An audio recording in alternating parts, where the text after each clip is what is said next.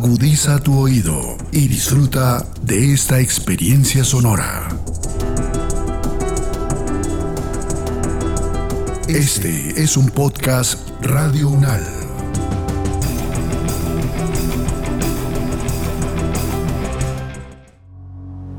Los acontecimientos de actualidad y política internacional que fueron noticia en los últimos siete días, con una visión y análisis desde la academia. Análisis Unal. Análisis Unal. Siete días en el mundo.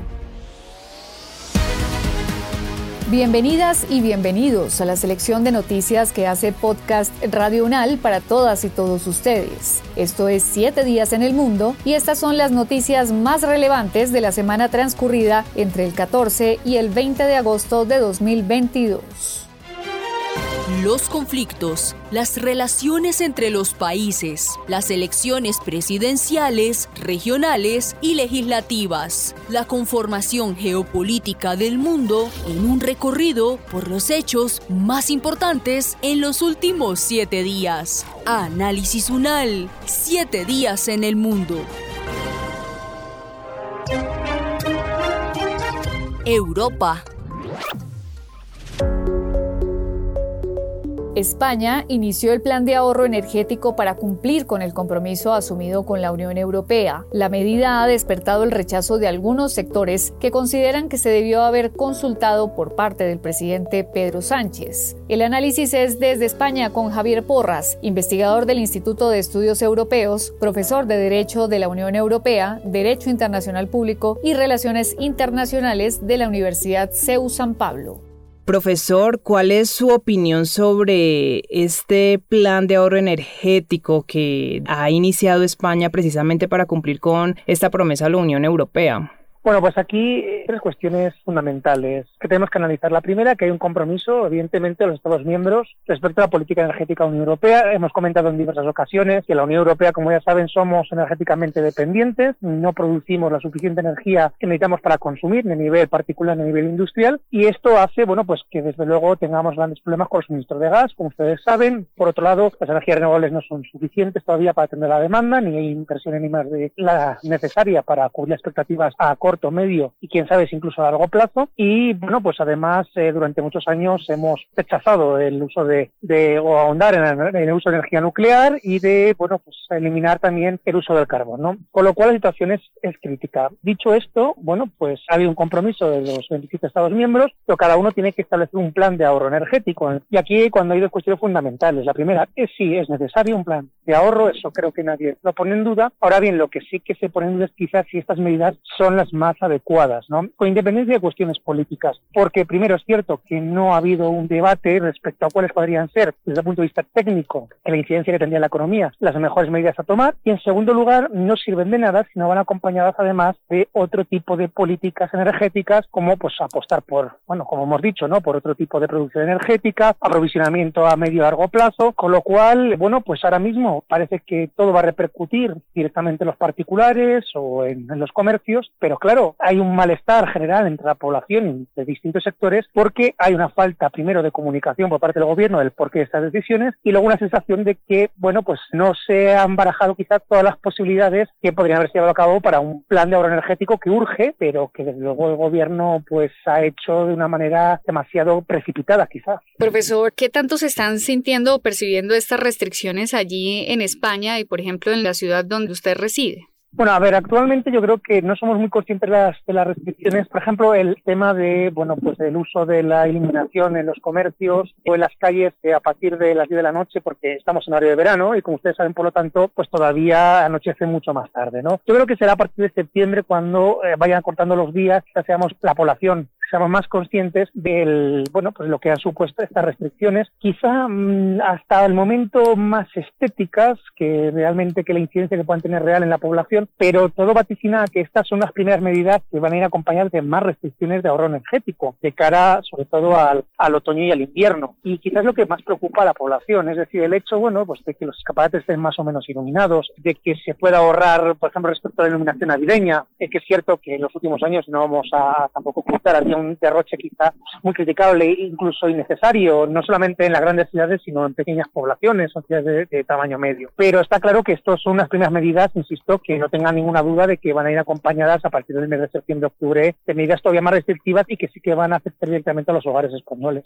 El presidente tenía la facultad por decreto de tomar esta decisión acerca de las restricciones, profesor Javier, y se lo pregunto por algunas críticas, no solamente de otros sectores políticos, sino también de los gremios afectados, que esto debió haberse socializado o debió haber surtido algún otro tipo de trámite antes de tomarse esa decisión. Sí, de hecho, es, esta crítica es, eh, ha sido muy recurrente, por desgracia, es bastante recurrente durante el gobierno del, presidente Pedro Sánchez. Es decir, un abuso del decreto ley. Eh, los decretos del decreto ley está pensado constitucionalmente para medidas excepcionales, de extrema emergencia, en las cuales, bueno, pues el gobierno directamente puede adoptar esa ley sin que sea necesario pues unos trámites parlamentarios previos, ¿no? Pero insisto, esto históricamente siempre ha estado muy controlado en España. El problema que el gobierno del, del actual presidente Sánchez está haciendo un abuso desmedido de esta medida legislativa y esta no es una excepción. Si esto se hubiese cometido una, fuese una excepción dentro de su mandato, pues quizá no se habría tampoco creado tanto revuelo. Pero es que ya por desgracia empezamos a estar acostumbrados a que el gobierno tome decisiones sin que se ha consultado ni se utilicen otras medidas legislativas que conlleven un consenso y una mayor discusión a nivel de todos los implicados socialmente. Y esto, pues eh, sin ninguna duda, genera también un malestar y empieza ya también a hacer algo, insisto, un, algo típico y sumamente incluso desagradable ¿no? dentro de la, población y, de, y, del gobierno de España. Sí, en la tarifa de, del pago de, de, los servicios públicos, profesor Javier, en el caso de, de, la energía, ¿se ha visto algún cambio, algún incremento, quizás algún tipo de, de sobretasa o de impuesto que se esté registrando muy a propósito de, estas medidas o eso no se ha contemplado por ahora? Bueno, lo que sí que es cierto es que desde aproximadamente, creo que sobre cinco meses, sí que se ha notado un encarecimiento en la factura de la electricidad, de la energía en España y estamos hablando desde los consumidores particulares, no solamente de uso industrial. Y desde luego el incremento, no tengo ahora mismo delante los datos, pero porcentualmente ha sido algo, bueno, pues que no se había producido en los últimos, los últimos años. Al final, la sensación que, que existe entre la población es que, bueno, pues está repercutiendo en el consumidor final las distintas políticas o falta de política que están llevando a cabo a nivel comunitario y a nivel nacional y desde luego que nos están llevando a cabo medidas que realmente, pues digamos, desahoguen el bolsillo de la población del consumidor y que por las medidas que se están tomando no repercuten directamente en la industria energética, sino que está la está pagando de una manera o de otra el último consumidor. Insisto, las facturas energéticas han subido, no tengo ahora el dato, pero pues, fácilmente se puede consultar en las dos, tres principales páginas de Asociación de Consumidores de España y es un porcentaje eh, pues preocupante. Y insisto, y eso que ahora estamos en meses en los que el, bueno, el gasto energético es menor, pero se teme muchísimo por lo que puede ocurrir en otoño y sobre todo en el invierno con el uso de las calefacciones, porque bueno, al fin y al cabo los aires acondicionados, que se habla mucho de ellos, pero más allá de ciertas regiones de España, aunque estamos teniendo un verano especialmente caluroso, digamos que podemos tolerarlo o podemos combatirlo de cierta manera, pero en, en invierno sí con el uso de calefacciones se cocina más también en los hogares y eso también se ha incrementado, por ejemplo, en el consumo de restauración, todo lo que es el tema de ocio, etcétera. Es decir, al final el nivel de vida ha subido para el consumidor final, para la población. América.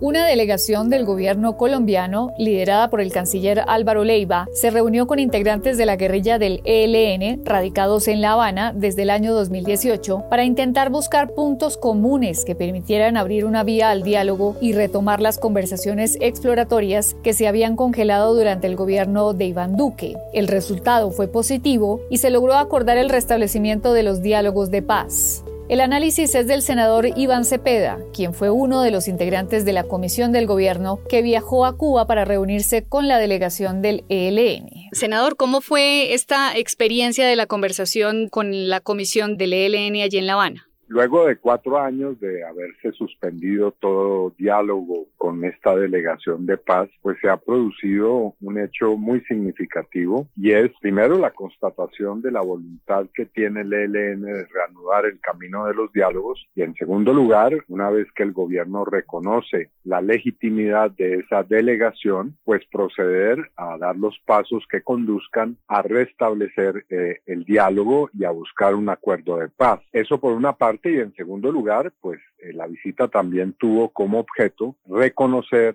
el papel que han jugado los países garantes en este proceso y en particular Cuba, que ha prestado su territorio para que se desarrollen durante años esta clase de conversación. ¿Cuál fue la actitud, senador, que ustedes encontraron de parte de, de la guerrilla del ELN? Me imagino que era apenas lógico que hubiera cierto tipo de, de prevenciones, por lo mismo que usted nos cuenta, han sido cuatro años prácticamente de, de solo hostilidades de lado y lado, pero nada de, de siquiera alguna intención de conversación. Pues inicialmente hubo que intercambiar sobre lo, lo que ha ocurrido y cuál es eh, la posición actual del ELN.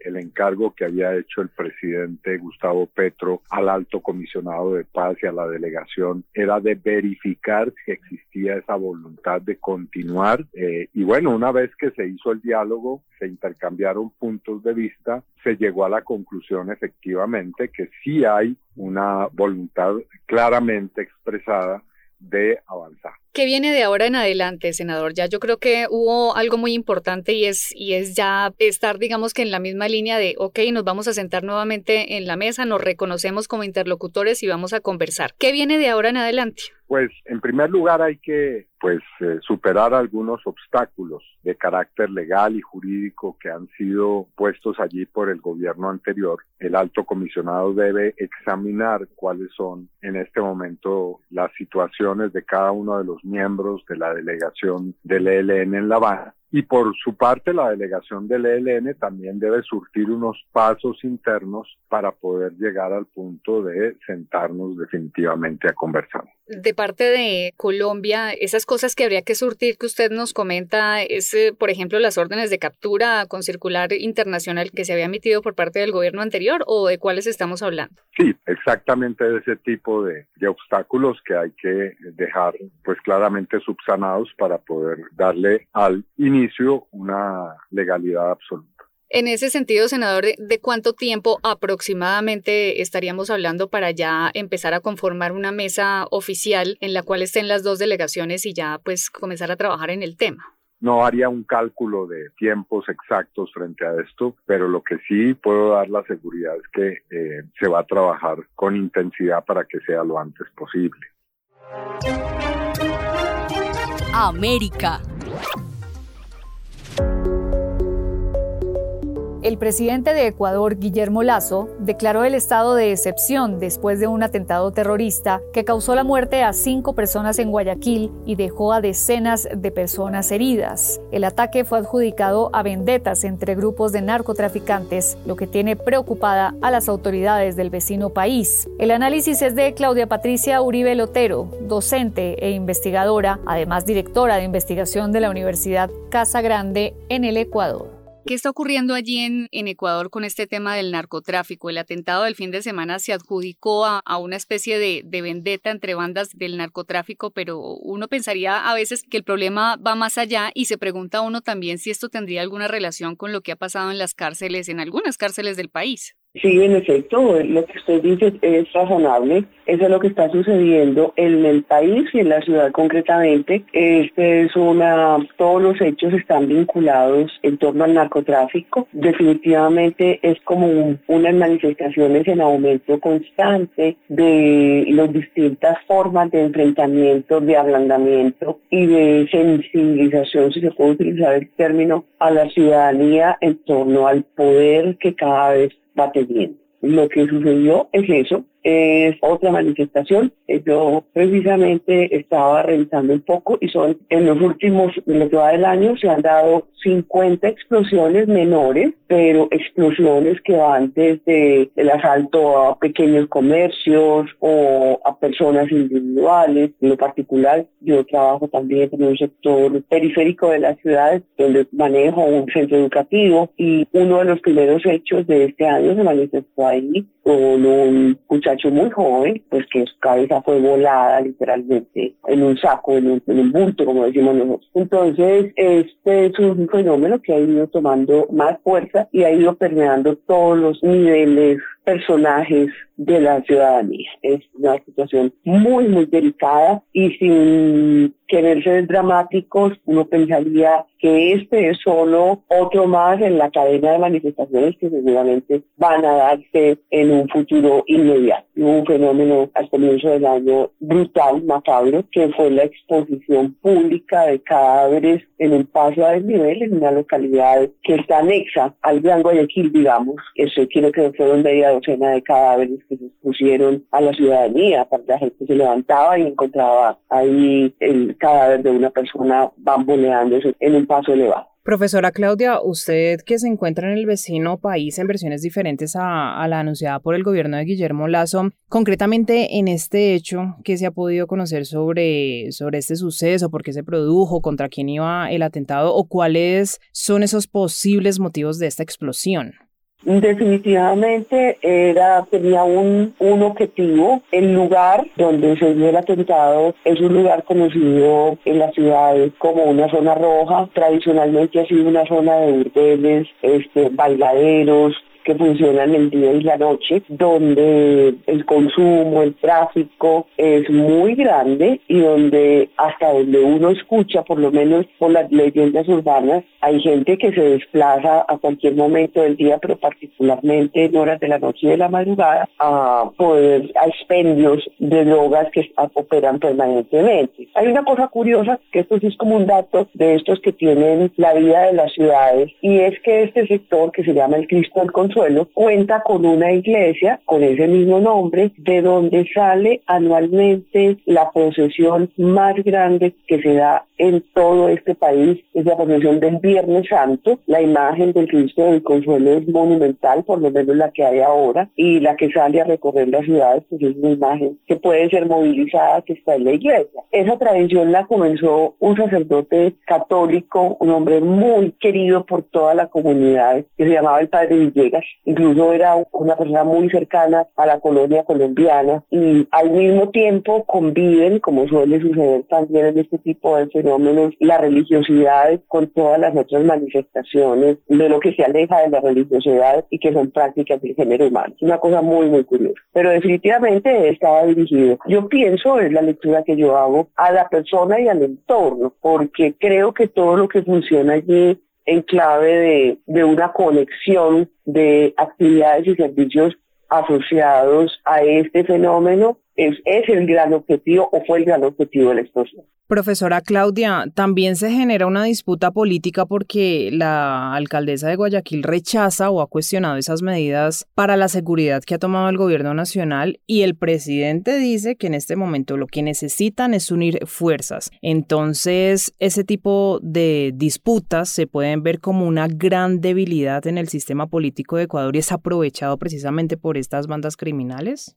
Mira, definitivamente acabas de tocar uno de los puntos, no solo más sensibles de esta problemática en la dimensión política, sino que más incomoda y más tiene como en desaliento a la ciudadanía. La pugna, el desacuerdo, especialmente la posición de la primera autoridad de la ciudad, de la alcaldesa Cintia Viteri, que definitivamente no solo obedece a sus propios criterios sobre el fenómeno, sino a sus intereses políticos y electorales para el próximo año en que hay reelección de ese tipo de mandatarios. Entonces, lo que se está buscando es precisamente que su figura no se vea debilitada por la atención a, este, la seguridad como concepto general y como derecho de cada uno de los ciudadanos, sino que no se vea debilitado por este tipo de fenómenos y se le asigne poca atención. Y las responsabilidades municipales en este país han ido siendo progresivamente desde la época de León Febres Cordero, hace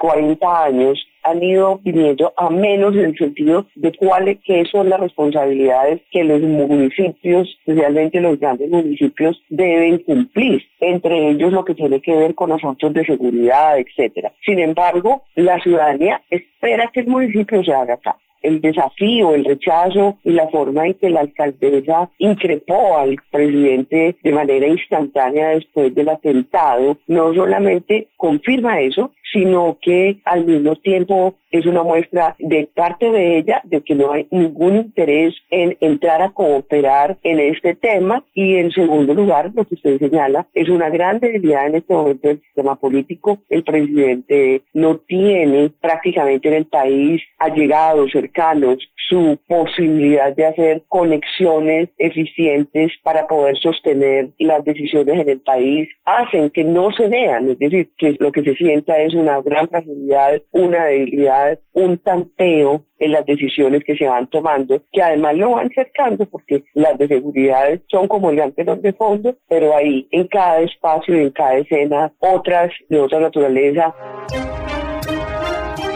América. Liz Cheney, la principal republicana crítica del expresidente Donald Trump, perdió las primarias de Wyoming.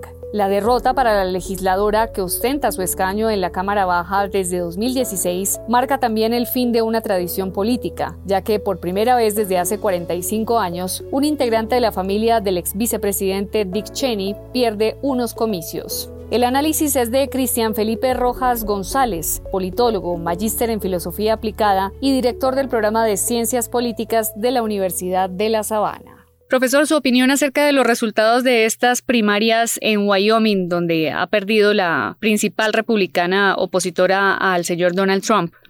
Bueno, yo creo que el resultado es muy, muy elocuente pero la única causa no es Trump. Yo creo que si miramos el, estado de Wyoming es un estado muy republicano, quizá el estado en este momento que tiene más proporción de votantes republicanos, bueno, un porcentaje mayor. Desde el año 72 la presidencia siempre la han ganado los republicanos en Wyoming. Trump ganó casi con el 70% de los votos, pero los anteriores candidatos republicanos habían tenido una votación similar, cercana al 70%. Entonces creo que no solamente es la influencia de Trump que se mantiene viva efectivamente, y es un logro para él, sino que creo que están castigando a Liz Cheney por apartarse también del partido. Si estamos en un escenario de votantes republicanos de línea dura, con unas bases muy sólidas, lo normal es que castiguen a aquel que se apartó del partido y no solamente de Donald Trump, porque el partido cerró filas en torno al presidente, particularmente en el proceso de impeachment, en el cual pues precisamente no hubo impeachment porque el partido republicano apoyó a Trump, con excepción de 10 congresistas liderados por Liz Cheney. Entonces creo que los votantes de Wyoming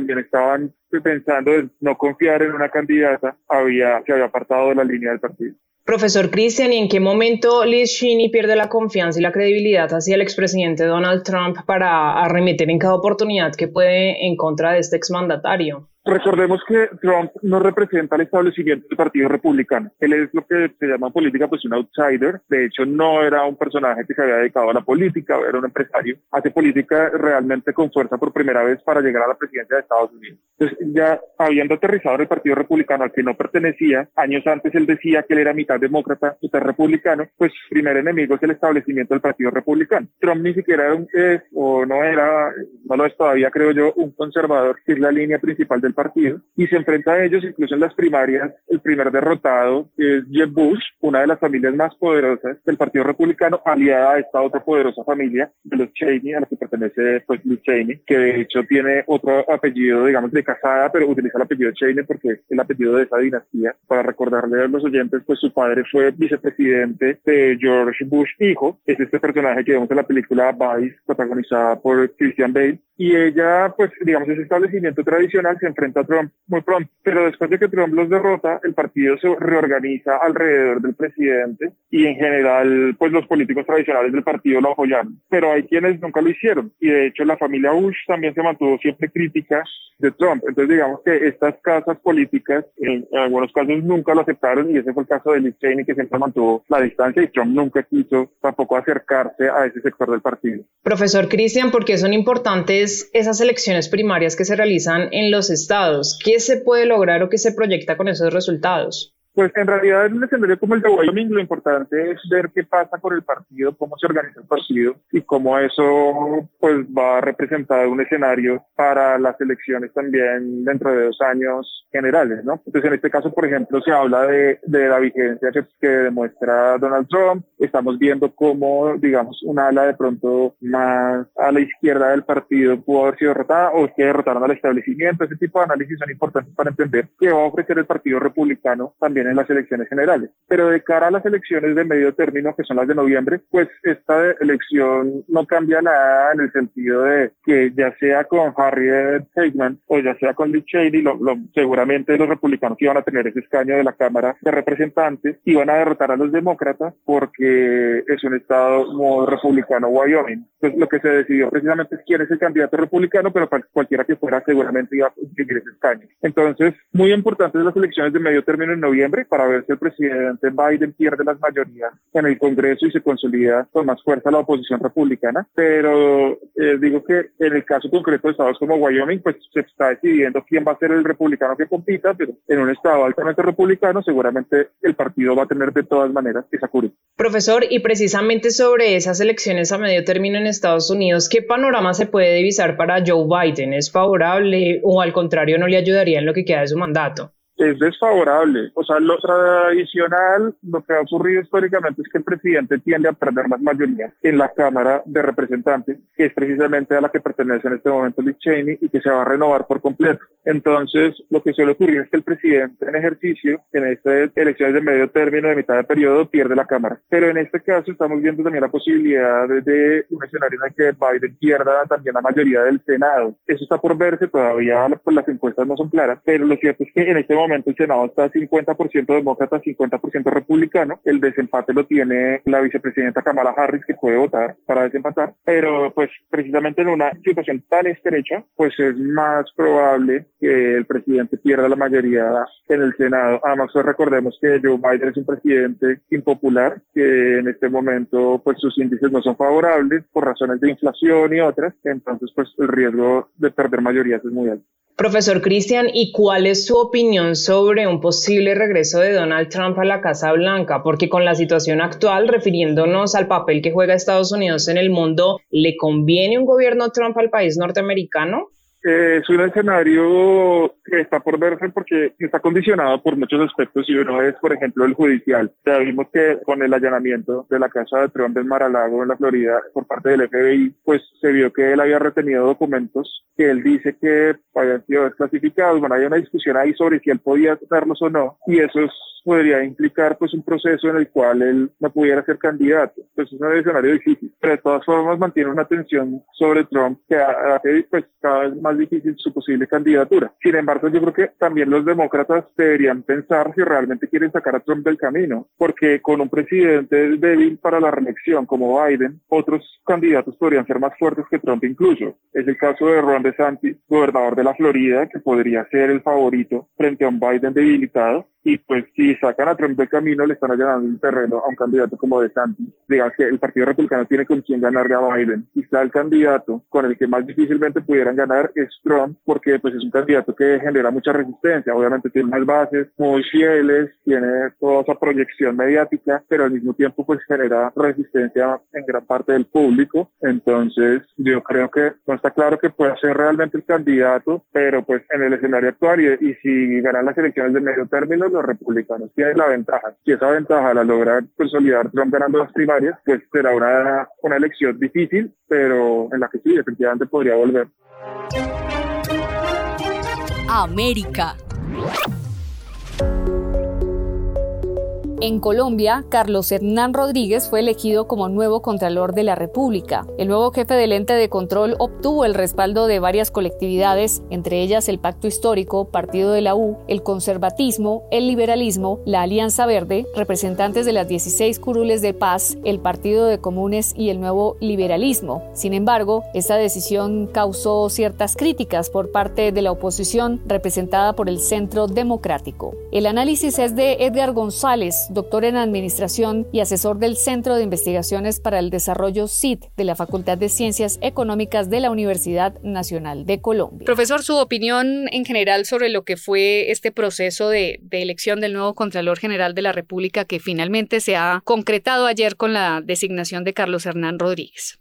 Bueno, mira, en primer lugar, pues estábamos estrenando la aplicación de la ley 1904 de junio del año 2018. Esta ley entró a ser eh, reglamento en cuanto a las reglas de convocatoria pública para la elección de Contralor General de la República por el Congreso. Y allí se encuentran, digamos, todas las disposiciones en la 1904 que son aplicables en lo que corresponde a la elección entonces en general del Contralor General y de las Contralorías departamentales, distritales y municipales, desde todo el régimen. Ello en desarrollo de los artículos 267 y 126 de la Constitución Política, en el sentido de que allí se establece que la elección del Contralor General se hará por el Congreso en pleno, por mayoría absoluta, en el primer mes de sesiones de su periodo para un periodo igual al del presidente de la República y que debe haber una lista de elegibles conformada por convocatoria pública esa convocatoria pública, previa a la elección del Contralor, tiene que cumplir con requisitos y procedimientos que están asociados a un proceso, digamos, de mérito, donde además deben haber unos principios básicos que se deben garantizar, como son la publicidad, la transparencia, la participación del ciudadano, la equidad de género y los criterios de mérito que regulen esa selección. Estamos estrenando el alcance de estas disposiciones de carácter constitucional y legal precisamente por primera vez con el Contralor General de la República en ese contexto. ¿Qué sucede, digamos, el desarrollo de, del mandato de esta ley? Pues sucede que, digamos, hubo toda serie de dificultades en términos de que la constitución misma de la lista de elegibles después del proceso meritocrático generó una serie de circunstancias muy erráticas en cuanto a la aplicación de estos criterios que yo acabo de mencionar. Digamos que la lista de los 10 elegibles, que debería ser previamente seleccionados por la comisión, una comisión especial para que el Congreso eligiera al Contralor por mayoría absoluta de miembros del Congreso, pues no tuvo en cuenta los criterios en principio que estaban establecidos en la ley, como el de criterio de, de género, teniendo en cuenta desde luego el tema meritocrático. Y desde allí, pues arranca toda una serie, digamos, de dificultades, sobre todo de carácter ya político, que están asociados a la conformación de la lista y que generó toda serie de suspicacias, en el sentido de si efectivamente se estaba teniendo en cuenta el criterio meritocrático o no, además del criterio de, género, de si efectivamente el procedimiento que se estaba siguiendo estaba sujeto a los lineamientos de la ley o no lo estaba. Y ya digamos el pulso político propiamente que se da es muy normal alrededor del tema de cómo se consiguen los apoyos por parte de uno u otro candidato para efecto de, lograr la elección. Entonces creo que lo que vino, digamos, a empañar el, proceso fue, en primer lugar, las dificultades de la conformación de la lista, que no se atuvo en en primer lugar, a los criterios establecidos en la propia ley. Y de ahí en adelante, pues todo el pulso político que se da alrededor, que ese sí es más lógico dentro de la estructura del Congreso, orientada a cómo se consiguen los apoyos de uno u otro candidato.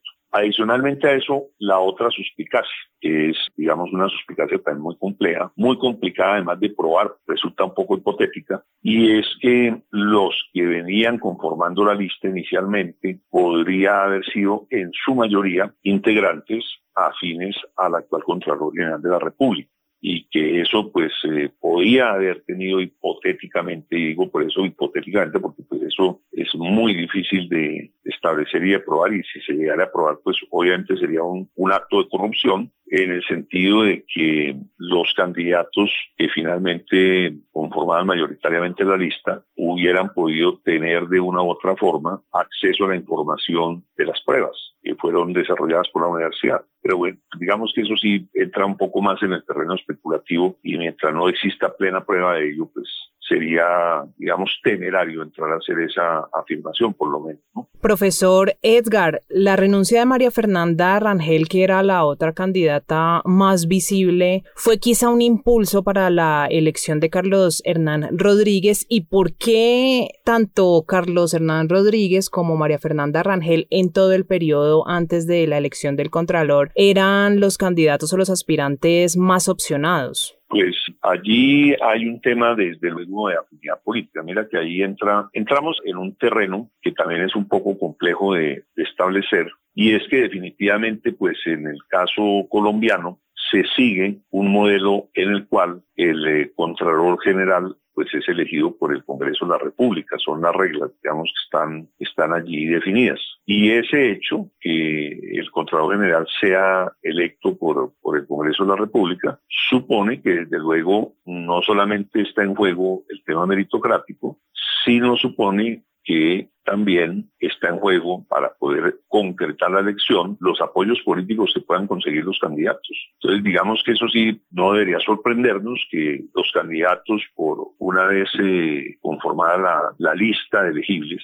de los, de los 10 que conforman la elegibilidad para efectos del proceso de, elección del Contralor, pues algunos de ellos van a tener una mayor afinidad, una menor afinidad con las coaliciones que se arman en el Congreso para su elección. Y en ese orden de ideas, pues digamos, se, consiguieron los o se granjearon los, los apoyos por medios directos o indirectos. Digo directos porque bien pudieran desde el principio coincidir en que tuvieran alguna afinidad con algunos de los partidos y además de eso quedar en la lista, o bien porque después de que conforman la lista ágilmente se mueven dentro del Congreso para conseguir los apoyos. Entonces digamos que eso sí forma parte ya de la mecánica misma que entre otras la propia Constitución establece en relación con la forma como se eligen, digamos, los contralores en el caso colombiano. Ese es, digamos, el tema de fondo ahí que entra en juego, por supuesto. Este fue el resumen de noticias en siete días en el mundo, con lo más destacado y los comentarios de los expertos del segmento internacional del programa Análisis UNAL de la emisora de la Universidad Nacional de Colombia. Gracias por su sintonía y por preferirnos. Hasta una próxima oportunidad. Los acontecimientos de actualidad y política internacional que fueron noticia en los últimos siete días, con una visión y análisis desde la academia. Análisis UNAL, siete días en el mundo.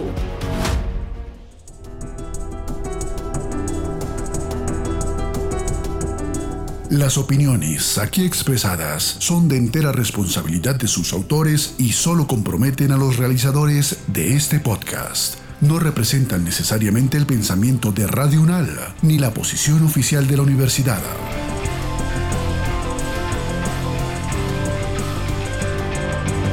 Este y otros podcasts en nuestro sitio web podcastradio.unal.edu.co.